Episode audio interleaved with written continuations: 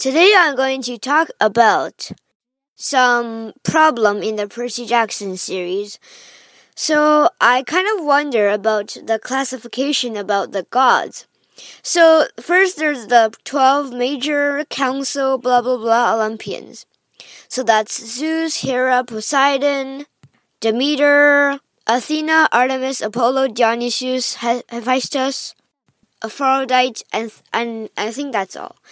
So these are the major gods. Demeter, I think, harvest, uh, not that of a big thing.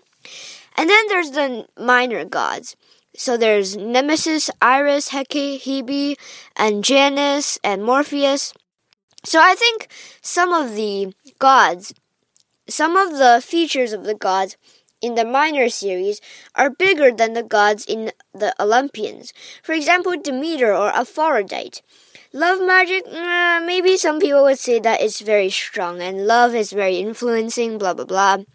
But the harvest, uh, I, I mean, Dionysius is like already doing that with fruit bearing plants, and I wouldn't say that we need something more with vegetables. Nemesis revenge, that's not that much, that's kind of like Ares. But Hecate the mind, or Morpheus dreams, Janus choices, mm, maybe not. But minds and choice, minds and dreams, I think that's a big thing. Bigger than harvest, except especially one that's repeating. And Hestia. Sometimes she's considered as an Olympian. Hestia is the goddess of the hearth, and if anyone needed a home, she has a home for anyone.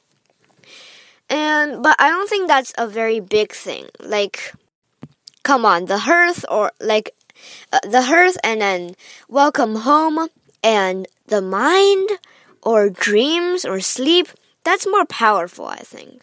So I consider and in the minor gods, uh, some powers are just too big than the other ones. For example, iris, rainbows, really?